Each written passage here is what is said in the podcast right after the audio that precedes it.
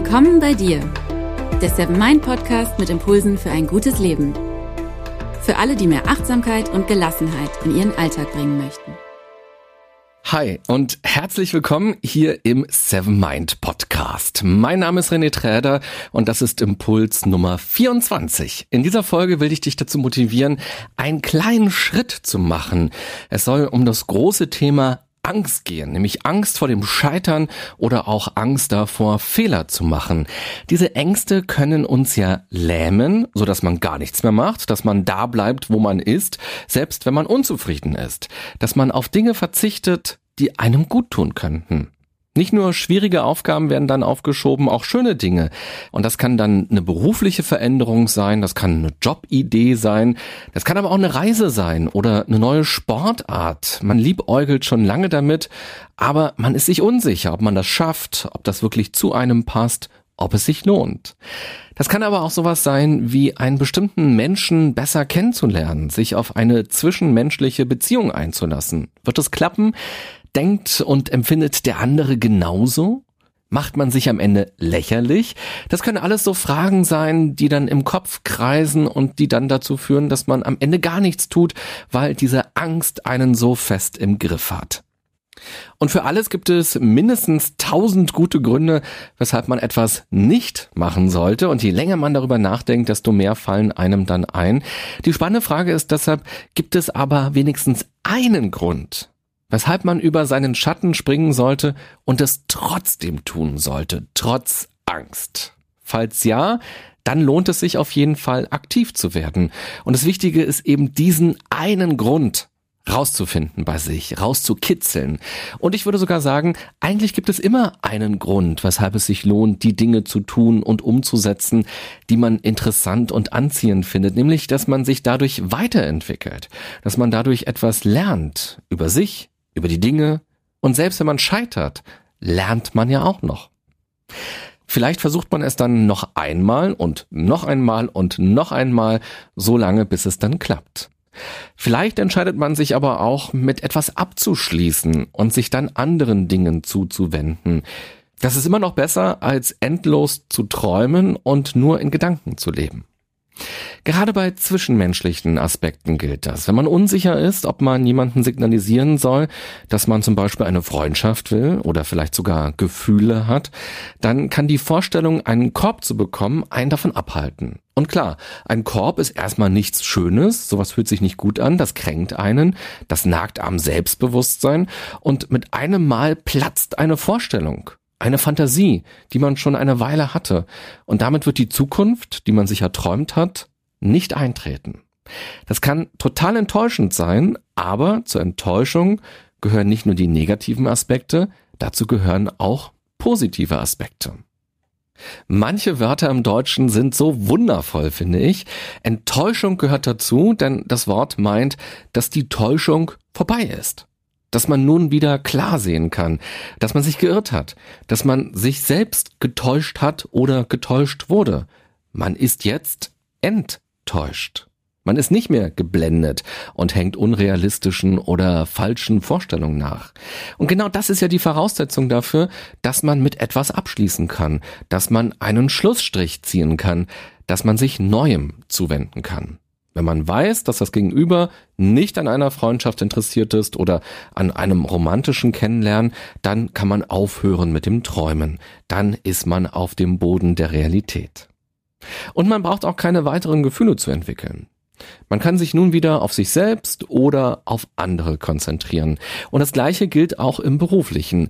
Wenn man feststellt, dass ein Job oder ein Unternehmen doch nicht so gut zu einem selbst passt, dann ist das kein Weltuntergang. Man lernt dadurch etwas darüber, was man braucht, um zufrieden zu sein, welche Werte man hat, wie man arbeiten und wie man leben will. Wichtig ist dann nur, dass man diese Erkenntnisse nicht ignoriert und dabei bleibt, weil man ja schließlich mal A gesagt hat und wer A sagt, muss auch B sagen, sondern dass man an seiner beruflichen Situation oder auch an der privaten Situation etwas ändert. Und wenn wir achtsam mit uns sind, mit unseren Gedanken und unseren Gefühlen, dann kann man sagen, dass alles, was wir tun, kleine Experimente sind. Denn durch jeden Schritt erfahren wir etwas. Und jeder Schritt ist eine Vorbereitung auf den nächsten. Mit jedem Schritt können wir also die Dinge gestalten, so dass wir zufriedener sind. Wir müssen dazu nur wahrnehmen, wie es uns geht und auch den Mut haben, darauf zu reagieren. Ich komme nachher nochmal auf diesen Experimente-Gedanken zurück, weil ich finde, der hat viel Power und der kann einen wirklich sehr, sehr gut motivieren, Dinge in Angriff zu nehmen, vor denen man Angst hat, die erst einmal auch riesig erscheinen. Denn streng genommen gibt es gar keinen ersten Schritt, den man dann machen muss, um irgendwas zu erreichen. Es gibt nur unzählige Schritte, die aneinandergereiht sind. Denn selbst wenn man sich gegen etwas entscheidet und etwas nicht tut, tut man ja was. Also, wenn man sich entscheidet, sich nicht selbstständig zu machen, dann bleibt man im Angestelltenverhältnis. Wenn man sich dazu entscheidet, nicht nach einer Gehaltserhöhung zu fragen, entscheidet man sich, weiterhin für ein Gehalt zu arbeiten, das man nicht als angemessen empfindet. Wenn man sich entscheidet, jemanden nicht kennenzulernen, dann entscheidet man sich dafür, allein zu bleiben zum Beispiel. Wenn man nicht die Weltreise macht, entscheidet man sich, auf bestimmte Orte und Erfahrungen zu verzichten. Mit jeder Entscheidung geht man einen Schritt. Die wichtige Frage ist, führen mich meine Schritte dahin, wo ich eigentlich hin will? Oder führen sie mich weg davon? Und führen sie mich dann auch von mir selbst eigentlich weg? Lebe ich das Leben, das ich eigentlich leben will? Tragen die Schritte dazu bei, dass ich zufrieden bin, dass es mir gut geht? Oder leitet mich dabei vor allem die Angst, etwas falsch zu machen, die Angst, Fehler zu machen, die Angst, mich zu blamieren oder eben auch die Angst zu scheitern. Vermeide ich also aus Angst, bestimmte Schritte zu gehen, die ich eigentlich gehen müsste, um das zu machen, um das zu erleben, was ich wirklich will. Ängste sollte man auf jeden Fall nicht einfach zur Seite schieben und ignorieren. Ängste haben eine wichtige Funktion, sie sollen uns schützen, das ist ganz klar. Zu viel Angst schadet uns aber. Deshalb ist es wichtig, seine Ängste zu kennen und zu verstehen, woher die eigentlich kommen. Auch sollte man sich fragen, wie realistisch sind die Ängste denn eigentlich? Und wie schlimm ist es, wenn das eintritt, was man befürchtet?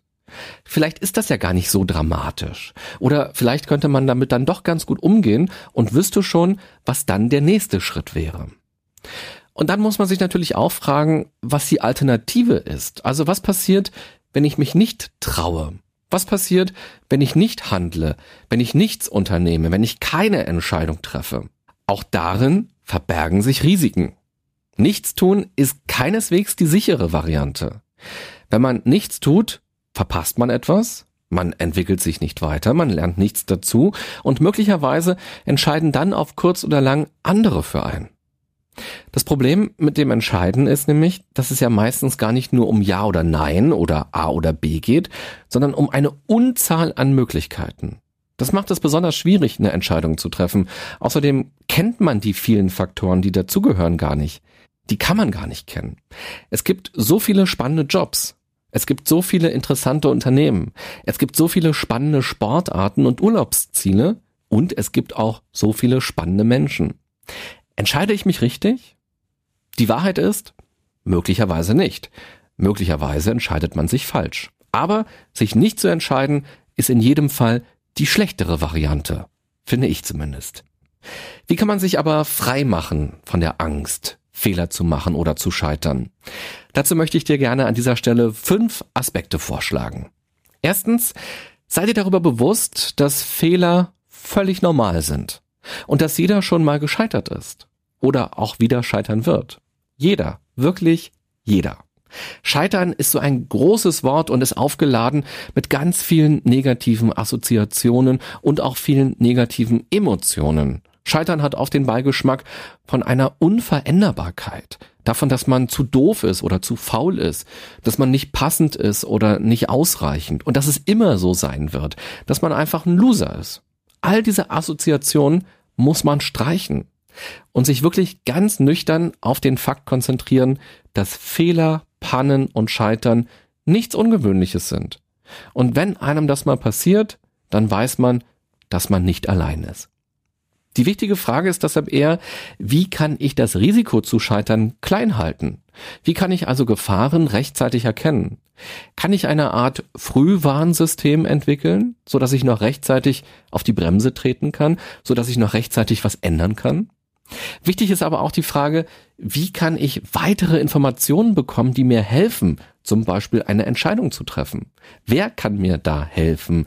Wen muss ich eigentlich fragen? Oder was muss ich ausprobieren? Und vielleicht auch, wie groß oder wie klein müssen eigentlich meine Schritte sein, so dass ich tatsächlich etwas lernen kann aus dem, was passiert. Und dass ich tatsächlich immer wieder die Möglichkeit habe, Feedback-Schleifen einzuführen und zu gucken, was habe ich hier gemacht, was ist passiert, was das Ergebnis und wie gehe ich damit am besten um, was lerne ich daraus und was nehme ich also für den nächsten Schritt mit. Du siehst, alle diese Fragen und Gedanken zielen darauf ab, aktiv zu werden und die Dinge in die Hand zu nehmen. Eine Garantie dafür, dass alles gut geht, gibt es aber natürlich trotzdem nicht. Scheitern und Fehler gehören dazu und sind normal. Zweitens, wenn etwas schiefgegangen ist, wenn etwas nicht so geklappt hat, wie man sich das vorgestellt hat, geht es darum, aus den Fehlern etwas zu lernen. Das habe ich gerade schon angedeutet. Das sagt sich natürlich auch immer sehr leicht, aber die Umsetzung hat es dann manchmal in sich. Selbst ein kleiner Fehler kann riesige Auswirkungen haben. Das kann so weit gehen, dass man einen Auftrag verliert oder einen wichtigen Kunden. Es kann auch sein, dass man seinen Job dadurch verliert oder dass die eigene Selbstständigkeit in Gefahr ist oder wirklich auch scheitert. Auch eine Beziehung, auch eine Freundschaft kann durch einen einzigen Fehler kaputt gehen. Die allermeisten Fehler, die passieren, haben aber meistens nicht so heftige Auswirkungen. Aber egal, ob der Fehler klein oder groß war und egal, ob die Auswirkung klein oder groß war, es geht immer darum zu verstehen, wie es zu diesem Fehler kommen konnte, also eine Analyse zu betreiben. Das Verzwickte ist aber, dass man auch hier leicht wieder neue Fehler machen kann. Die größte Gefahr ist nämlich, dass man nicht ehrlich auf die Sache schaut, sondern sich bewusst oder unbewusst versucht zu schützen.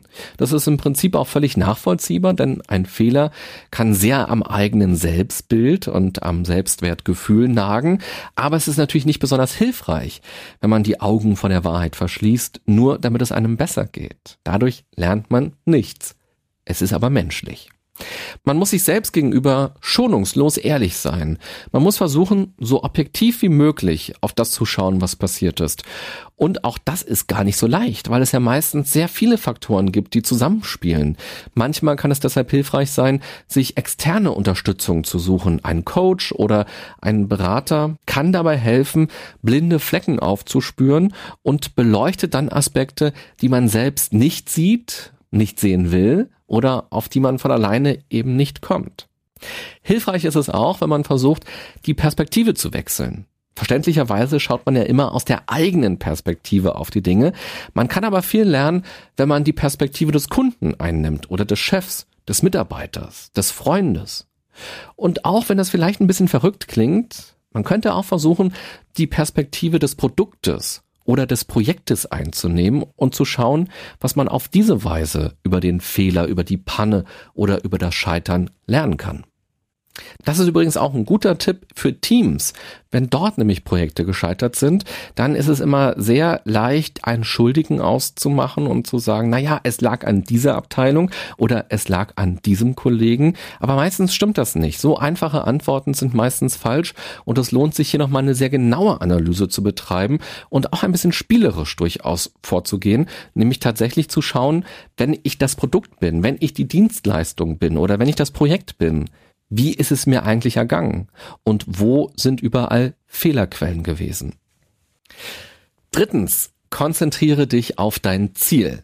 Unabhängig davon, ob ein Fehler schon passiert ist, ob irgendwas gescheitert ist oder ob noch gar nichts passiert ist und du aber spürst, dass die Angst dich lähmt.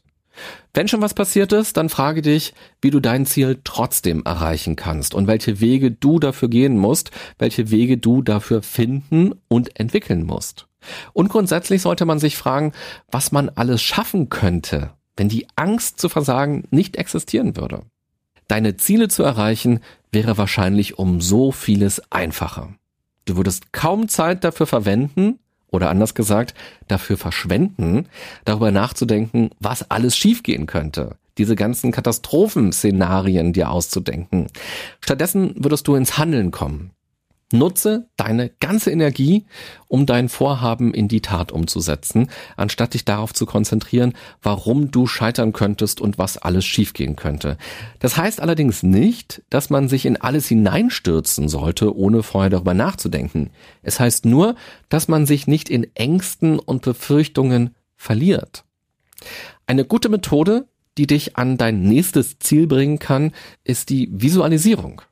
Dabei stellst du dir genau vor, was du erreichen möchtest und wie es sich für dich anfühlt, wenn du es geschafft hast.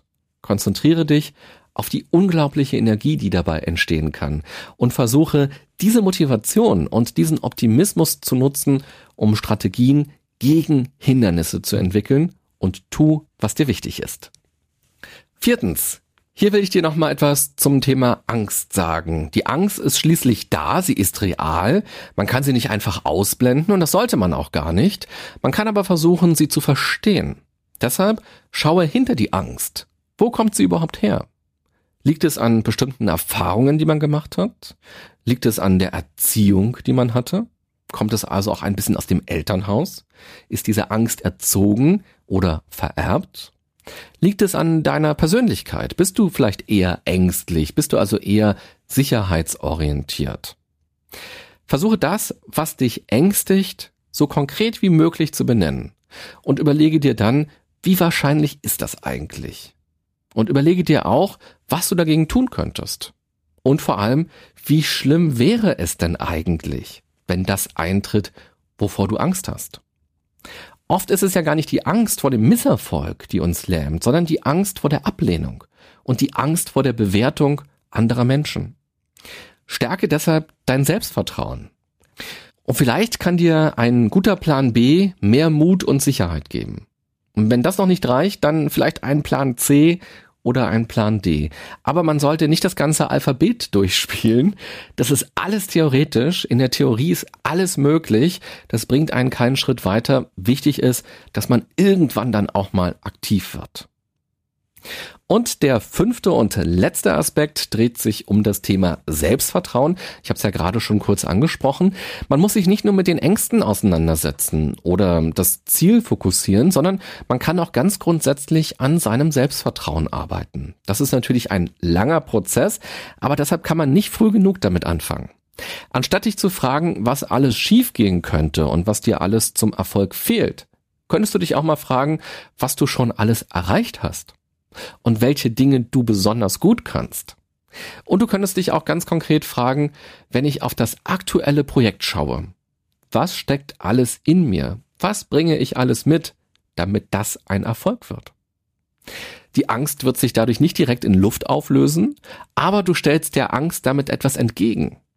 Du kannst dir das wie eine Wippe vorstellen auf dem Spielplatz. Auf der einen Seite ist die Angst, sie hat viel Gewicht, und wenn auf der anderen Seite nichts auf der Wippe ist, ist die Angst super mächtig. Packst du auf die andere Seite also Gründe, die für dich sprechen, und stärkst du dein Selbstvertrauen, dann kannst du die Situation ausbalancieren. Und genau darum geht es auch nur. Es geht darum, trotz Angst zu handeln. Die Angst ist immer noch da.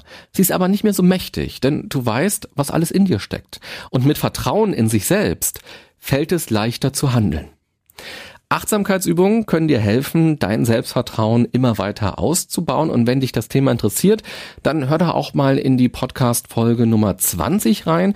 Da stelle ich dir nämlich eine sehr körperliche Methode vor, wie du an deinem Selbstvertrauen arbeiten kannst.